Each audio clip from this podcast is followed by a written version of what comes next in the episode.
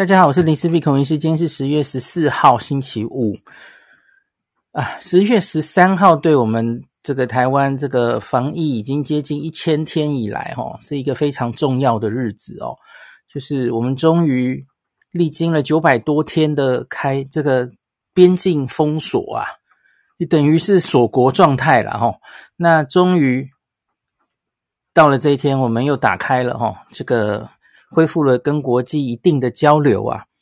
那变成零加七齁，那而且是我们可以出去，外国人也可以来，恢复疫前几乎差不多的交流。那当然现在对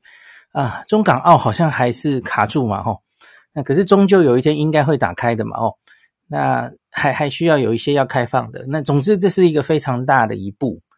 那可是当然也伴随着许多人的担心哦。那还有呢，我觉得随着那、大家知道 选举快到了齁，那因为我们的前指挥官去选市长，所以难免最近会对于这个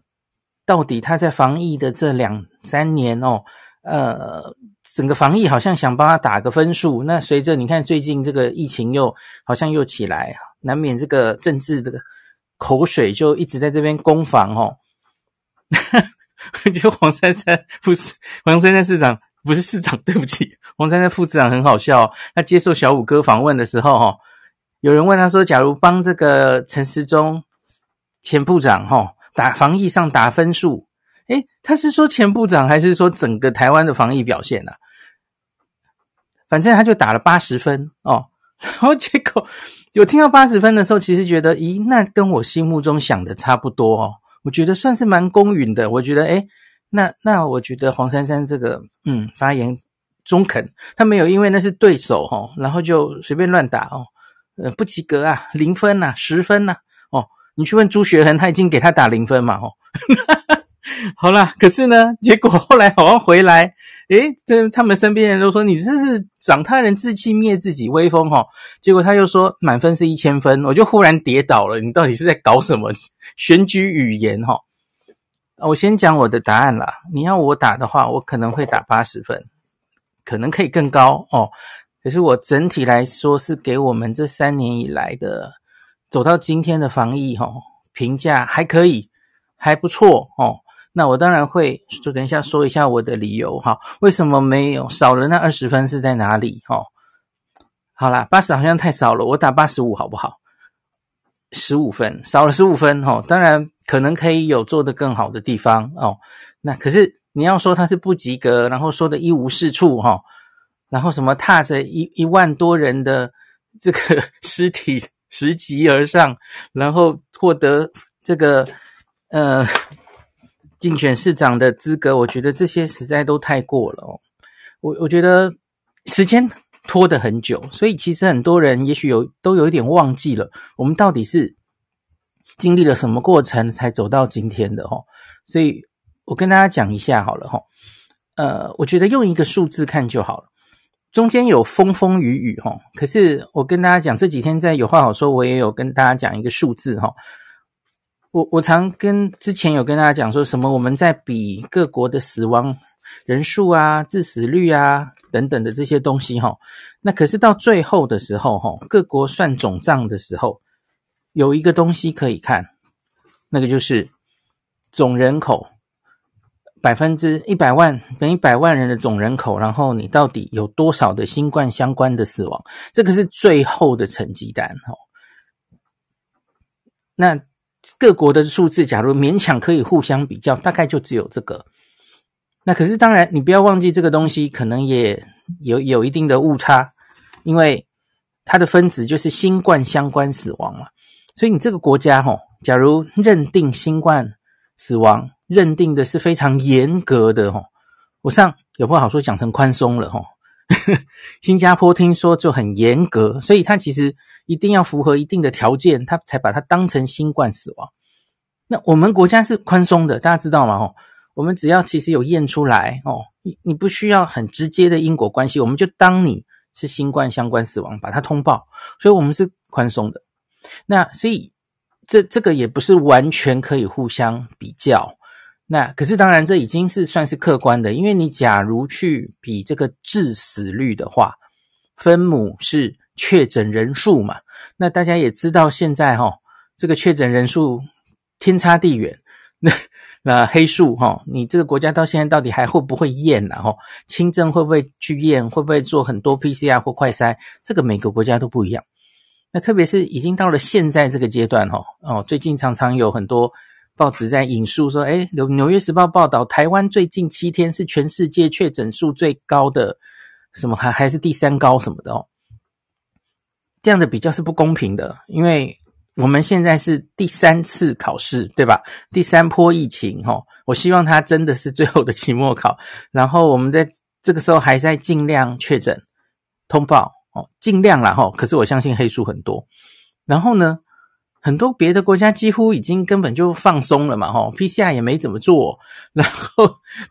民众也早就疲了嘛，哈。那轻症就轻症，确诊就确诊，干嘛干嘛一定要通报，哈？那我们熟悉的日本九月二十六号以后，他也不逐例通报啦。哦，那所以你这时候再去比这个台面上确诊的人呐、啊，这已经不是最重要的事，也不公平了哦。所以最公平的东西，一个是我刚刚讲的，就是最后尘埃落定的时候，我们来看到底你有多少新冠相关死亡，相对于你的人口。当然，台湾现在在我们的第三波哦，我们应该。接下来死亡可能还会再上升一些，最后才下去哦。所以这是我们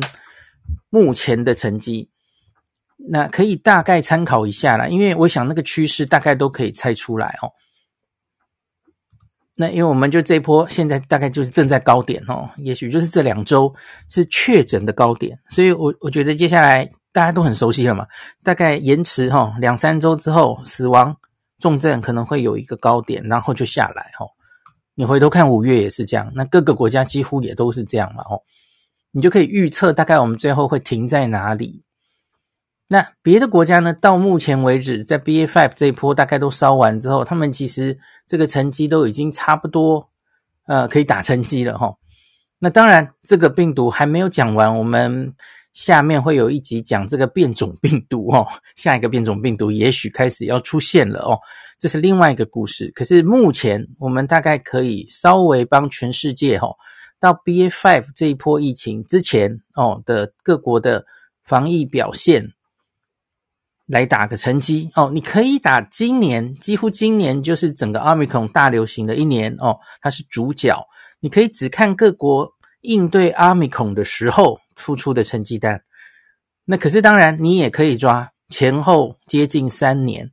这个整个新冠疫情哦，这个国家，因为每一个国家应考的时间不一样啊，我觉得很多人根本就忘记这一点了，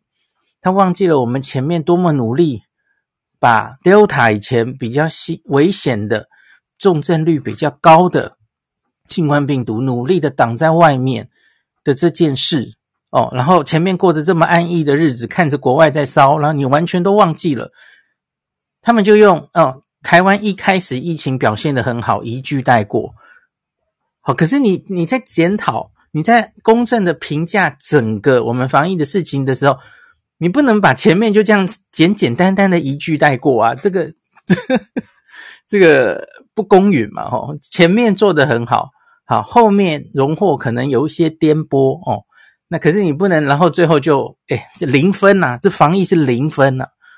很明显不是零分嘛？怎么可能是零分呢、那那那些欧美国家可能得到的是负分了吧？对吧？好，那所以我觉得我们先讲一个大大的东西哈。整个事情其实大概看起来就是哈，你看一开始的病毒在 Delta 之前，其实它看起来就是比较毒嘛，哈。比较容易重症，重症率比较高。然后一开始的时候，特别是在 Alpha 出来之前，疫苗还没有普遍，口服药物还没有出来哦。所以，假如你回到两三年前，假如你是指挥官，你觉得什么样的防疫是最好的？这个我们这个未来人哦，你现在回到三年前。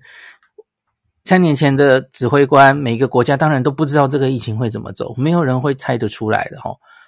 这个每六个月就出来一个变种病毒哦，然后就全部席卷一次的这种剧本，几乎大家都猜不出来哈。所以你也要考虑未知的因素哦。所以我觉得回头看起来，我们做到了什么呢？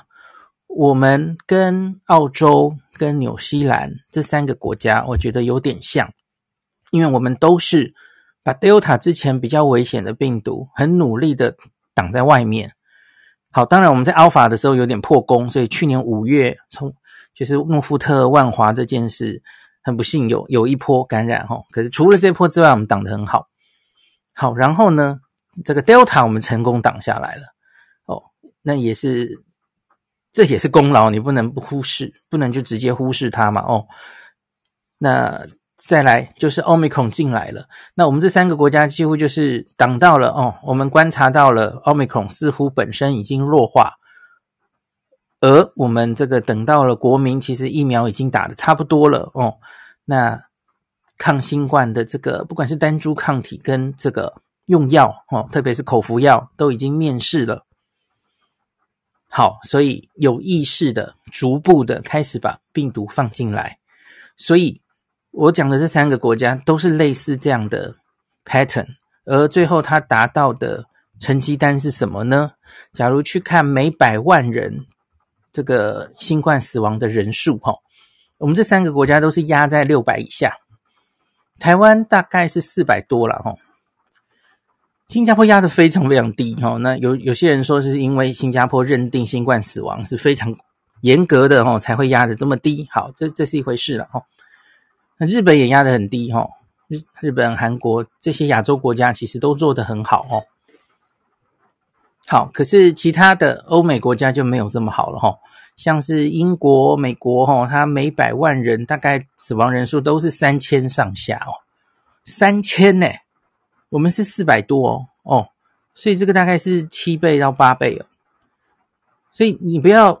看说，哎，你看欧美这个开放这么快，这半年以来他们根本就已经没戴口罩，不把这个病当一回事，好像恢复了呃疫情前的状态哦。那我们还在这边什么戴口罩啊什么的哦，这个没有办法，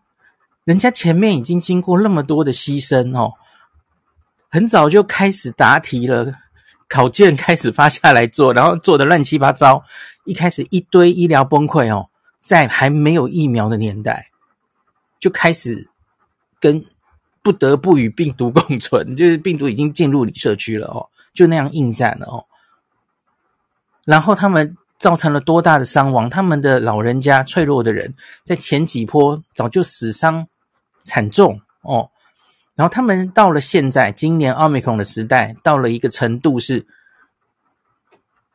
疫苗也不一定打得多好了哈。你看欧美数字，其实没有我们这些亚洲国家家国家打得好哦。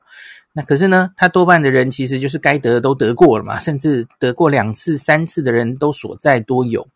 所以因此呢，它就是混合免疫力啊，他们终于已经到了一个差不多的状态了哈。我们之前也分享过嘛，吼，虽然病毒一直变，可是你得前面的感染，打前面的疫苗，对于你后面防重症或防防感染都是多少有效的，吼，只是那个有效的程度跟持久度是另外一回事，可是多少都是有效的。所以因此呢，他们已经到了程度了，吼，就像叶医师跟大家分享的嘛，吼，英国今年以来看到的 Omicron，它其实就是一波一波，哈。每一波就像皮球掉下去，然后再弹起来，每一波都弹得比较低哦，因为它前面的奥密克戎对后一波都是有一定的保护作用。那其他的国家看到也是类似的状况哦，所以因此他们其实大概已经都没有那么在乎这件事了哦。那可是我们呢？我相信我们因为开放的慢，所以因此我们还是有一定比例的国人们还是没有。不管是打过疫苗，或是真的感染过的哈，我昨天看的数字哈，我们在这里已经口水讲到流干哈。大家知不知道现在台湾七十五岁以上的老人家，我们已经讲讲到烂了哈。今天都什么时候了？我们国门已经开了啊，到现在我们七十五岁以上老人家。连第一剂疫苗都没有打的人，各位看官，你要不要猜有多少？十七 percent，十七呀！你没有听错，新闻上一直在那边说什么啊，次世代疫苗哦，好多人担心打不到，然后去抢打哦，然 后还年轻人去抢打，我都晕了。那个什么打第三季、第四季，甚至有人打到第五季哦，你把关焦点放在那里，你让这些一季都没有打老人家的眼里，就是让他疫苗犹豫越来越严重，他根本不想打。你要打到第五季去哦，我根本我干嘛跟你打？那我连第一季都不想打。可是问题是，大家都忽略了。这我大概在这一路以来，像我跟叶斌或是很多朋友讨论的时候，我也一直很忧心这件事情。现在啊，这个疫苗就一直打，一直打，然后呢，可是忽略了最重要的事情。其实最脆弱、最该保护的族群，那群人有一部分的人是铁板一块，他不想打疫苗，可是。他们打下他们的第一剂跟第二剂，远比一个三四十岁的人去打个第四剂有效多了，吼！对整体社会的保护，减少重症，减少医疗的负担，是更重要的事情。然后现在在执着于我们要打到 BA.5 的双价，哦，我要等到这个，然后强打次世代，哦，然后永远就是愿意打的那一群人，然后都已经乖乖的打到第五剂了。这个没有意义呀、那我们现在都已经要开放了，我觉得我们这个病毒就是会一直跟着我们了。而这一群七十五岁以上、十七 percent 还没有打的人，病毒会找上他们的。现在这个疫情不是几个月撑过去就过去的问题，它会一直存在我们的社区啊。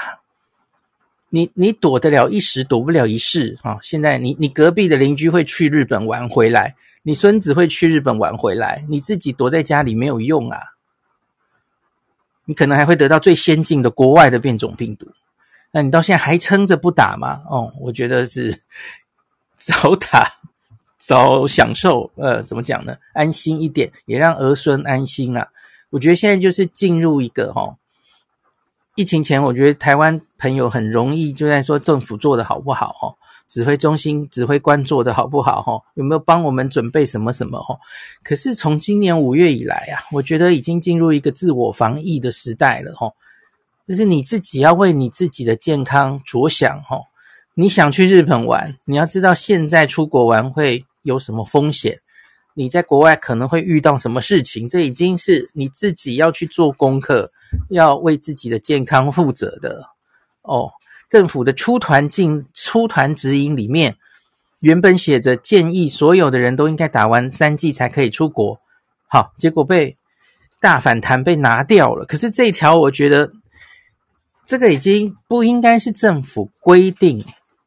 你自己假如是一个六十五岁以上的老人家，你铁齿不打疫苗，那你还是要去日本玩，你其实是制造大家跟自己的麻烦啊。那你中标几率一定非常高嘛？那那然后你有一定程度重症的风险，那你就好死不死，这两三年就躲在国内躲得好好的，然后你出去日本玩的时候，就在日本重症给大家看，这样有比较好吗？为自己的健康负责啊！好，我为什么扯到这里了？对不起，我们回头回头。好，所以呢。整体来说，我觉得就是以大战略来说，我们做到了一个 比较危险的病毒的时候，我们尽量把它挡在外面。那这中间其实都是在抢时间嘛，哦，等待疫苗研发出来，我们买到，然后大量施打这个过程，哦，那当然你知道，这中间都出现了一些大家可能会批评，哈，像我们疫苗采购上的问题啦，哈。到货虽然买到了，到货很慢的问题啦，对高端疫苗的部署等等，我想这些批评你都可以批评，事后都很好批评。OK，可是总之呢，看大战略来说，因为你知道研发疫苗、买疫苗本来就其实不会是一个非常一帆风顺的事哈。好，大家可以去各自评价这些细节的部分，我就不细讲。那可是终究我们最后达到的成果是，我们真的。因应 Omicron 这个让它放进来与病毒共存之后，我们是有一定的疫苗施打率的，跟很多国家其实真根本是赤身裸体迎战是完全不一样的哦。然后也有口服药物，我们知道口服药物一进来的时候也有一些乱流啦，什么开开药的标准，这个去听我五月的 podcast 的讨论很多嘛，哦，那买的是不是不够多啦？哦，没有办法及时在五天内开啊。可是你回头去看，其实我们都很快做出调整的哈，这个罗一军负责的哈。那我们后来的给药率，其实在全世界算是非常高的了哈。那罗伊军最近。还有分析，就是我们这一波了哈，我们现在等于是第三波嘛，哦，第三波 BA five，我们现在每天四五万台面上了哈，事实上大概我觉得不止啊。那可是呢，我觉得那个台面上确诊不重要了哈，你重要的还是看那个重症，还有那个死亡。那指挥中心最近也有分析哈，虽然这个台面上四五万搞不好更高，可是我们这一波看到的重症跟死亡，跟五月那一批相比啊，重症率跟死亡率。甚至看起来好像是在降低的哦，这是一个非常好的现象。那我个人觉得，那就是因为我们给药的这个 SOP 已经完全确立了，然后我们的轻重症分流也确立了哦。我老婆最近常常跟我说哦，她现在的确在医院忙起来了，可是不是因为新冠忙，因为多半的新冠都是轻症，都是门诊医师在忙，那诊所都在诊所。被视讯看诊、吸收、消化掉了，这个跟五月是最大的不同。我们五月那时候其实就是很不好，全部的人都集中到医院来，哦，轻症也是医院处理，重症也是医院处理。而现在我们已经确立了这样的机制，轻重的分流，不管是医师或是民众，其实都已经很习惯这件事了，哈。所以因此，这个。疫情再严重，分母再大，可是有绝大多数九十九点 per 几 percent 的轻症都是基层诊所帮忙，在那里就消化掉了。哦，有问题的再到医院就诊，这是我们五月一开始的时候没有建立好、没有做好的事。可是现在我们运作的不错，哦，OK，所以。我觉得是对我们台湾的医疗还有民众历经这几个月的数值，真的是觉得有一定的信心哈。好，那所以呢，最后呢，我们达到的效果就是，因为你知道这个疫情啊，假如你选择了与病毒共存的这条路，最后应该就是你的多半的人都得过了，然后或是打过疫苗了，或是 both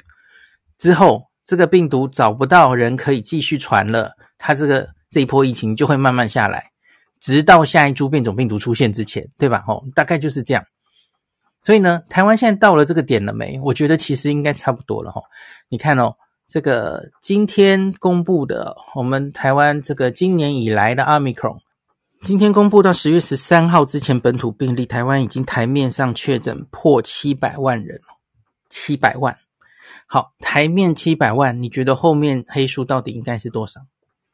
呃，不要把黑数当成一个不好的名词。我觉得快乐的黑数很好啊，它不要影响到大家，然后不要造成医疗的负担哦。可是事实上，它反映的后面的哦，搞不好就一千二到一千五，甚至更多的台湾朋友已经感染过了哦，一次甚至有人还感染两次哦。那反过来，你其实还有大概几百万人还没有感染嘛吼，所以这个疫情当然可能还会持续。有一阵子维持在一定的程度，就比方说，我们回头看我们的整个暑假，我们暑假几乎很少少于两万例嘛，吼。那其实那个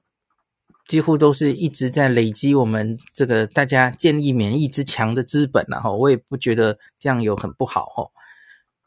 总之就是最后就是大家就习惯了，吼，这件事也不会见怪不怪了，吼。那所以呢，呃，也许。我们大概在一阵子啊，哦，就是也到了一个临界点的时候，那就是诶，疫情就会往下往下哈、哦。你去看每一个国家不太一样，就比方说日本呐、啊，它其实每一波感染的时候哈、好像都感染的蛮那个，呃，差不多就都感染过了。所以像这一波第七波，它下来的也很快哈、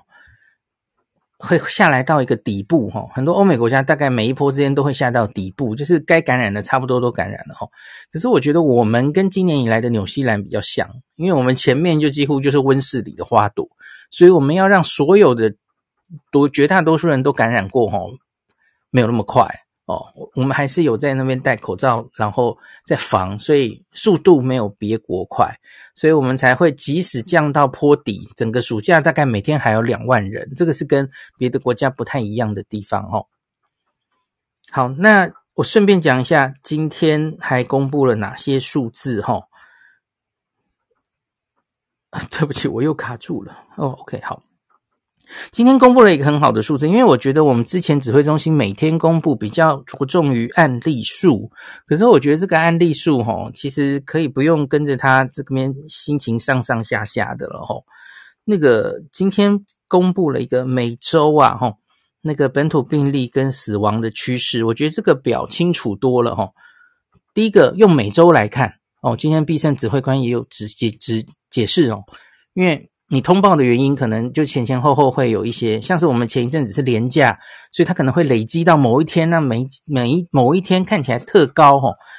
那可是你不需要因为那样而而在过度解读，你其实应该就是每一周每一周看它的趋势嘛哦。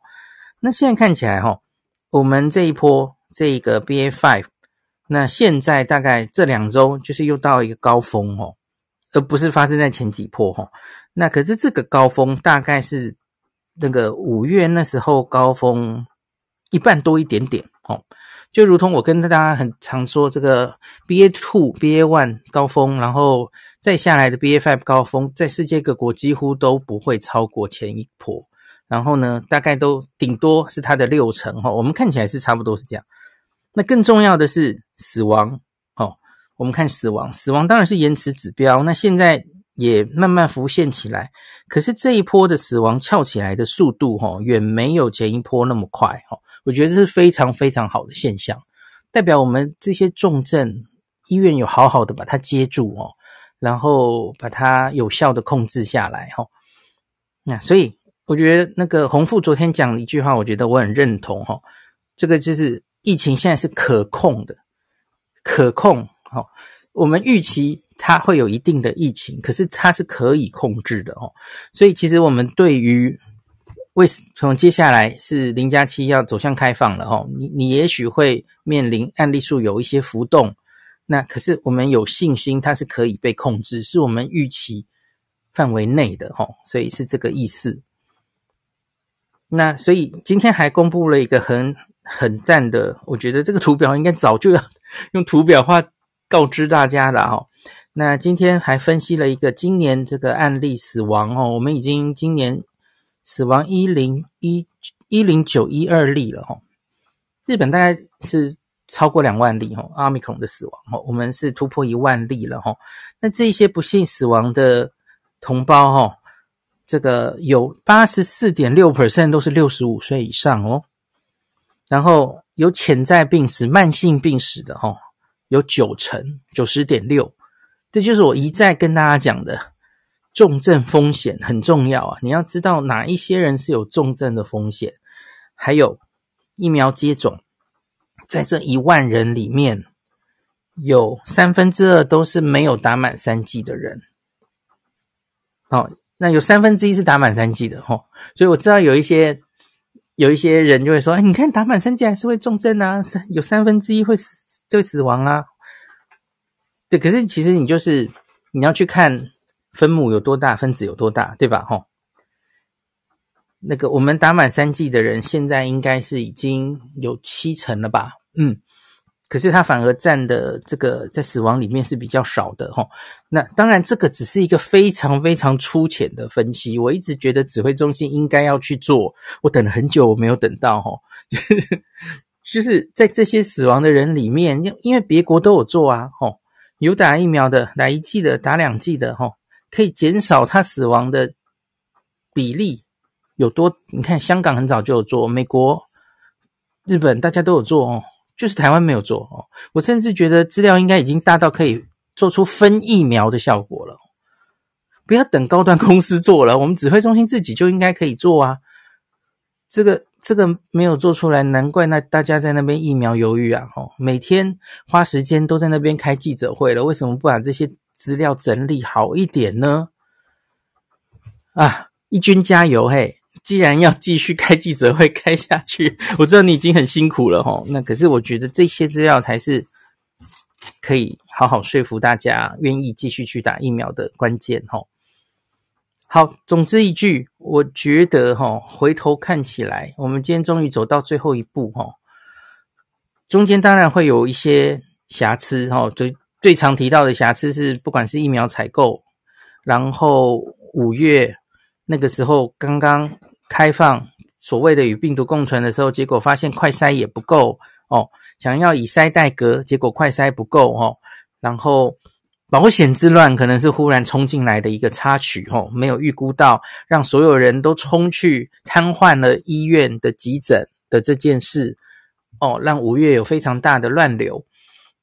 那可是我们后来把它解决掉了嘛，吼。那而最后呈现出来的，我跟大家讲的，最后最后的总成绩是看新冠相关死亡，另外当然还可以看一个有没有多多余死亡啦，吼。超额死亡，就是你新冠，因为新冠疫情，可是你可能会影响到其他疾病的治疗，当然有可能哦，这个要再去算嘛吼。指挥中心前几天有公布说，我们其实超额死亡表现的还不错哦。这个我没有自己去抓数字，然后有兴趣的人可以再去看哦。那可是他指挥中心引述的那个资料，我们超额死亡其实好像是也是重要的国家里面的第三低哦。几个先进国家里面的第三低这样子哦，表现的其实也没有非常差哦。我觉得这也是很合理，因为你想想看，在疫情的第一年、第二年，欧美国家赤手空拳迎战的时候，然后那个时候哇，这个新冠很严重的造成医疗崩溃的时候，那那种国家这个多超额死亡一定超高的嘛哦。比方说你那个时候心肌梗塞了，可是医院充满了新冠的病人哦。或是有一些手手术要动，那住不进医院，那超额死亡就是这样来的嘛。好，我觉得我们基本上还算是撑住了齁，所以我觉得大家真的要惜福啦哦。那现在啊，选举只是一时的啦齁，不要因为这种选举语言听到，然后把自己气坏了齁。那我我这最后啦，最后我觉得在大家心里应该会对。整体防疫有公允的评价，然后你不要忘记，其实这不是一个人的功劳，大家不要妄自菲薄，然后也不要为了攻击某个人，就把这些过程，我们大家努力的过程，都说得一文不值，吼，这是整个指挥中心，指挥中心就是这个机关署的这些公务员啊，你是国民党执政或民进党执政，其实。多半工作的 其实大概都是同一批人，然后呢，所谓专家小组啊，就就算现在是诶几年前是韩国瑜当上总统，我觉得这个指挥中心这个专家小组召集人很可能还是叫做张尚存啊，你反对吗？就是看谁是最专业的嘛，而专家们就是依据数据说话，他们最后做的决定，我相信不管哪个党执政，好，哪个党执政哪个党负责。这当然是对的，可是我觉得有很不很大部分的这个防疫政策的科学决定是专家们一起决定的。哈，有一部分可能是诶上面的人一意孤行。好，那个我那个我也不知道，特别是哪一部分，你们可以去 argue。可是我觉得整体多半的科学的部分，哈，那最后我们得到的就是把比较危险的病毒挡在外面，然后最后我们有意识的在今年过年之后开始开放。大家记不记得二月十四号？二月十四号今年过年完的记者会，哈，指挥中心那个时候啊，我们把 Omicron 清零啊，几乎清零了。我原来心里在想，我的妈呀，我们连 Omicron 都清零了。我在今年过年之前，原来很担心的哦，我就觉得啊，奥密克戎应该快进来了，挡不住了哈。结果过了过年，竟然好像就收尾收掉了。我记得你们记不记得？应该包括了什么板桥吗？还是哪里啊？就是在新北哈，那个奥密克戎在社区里面哦，一个一个收掉了。好，可是指挥中心说，那其实等于就是真的要与病毒共存，只是当时没有用这两个字哦。二月十四号就说。边境改为十加七，从十四加七减为十加七。从二月十四号那个时候，我就知道我们已经不是走回头路，我们跟对岸的中国其实已经分道扬镳了吼。他们继续清零政策吼，可是我们已经往另外一个方向走了，而我们花了八个月，终于走到今天哦，十十加七，七加七，三加四哦，现在零加七，我觉得是有意识的要走出这条疫情，走出这个疫情哦，那经济跟这个防疫要并重哦，你不可能为了一个现在已经这样弱化的病毒，再继续付出这么大的代价哦。那最后走到了今天哦，那我这几个月也常跟大家讲，我原来以为哈、哦、开放不会这么快哈、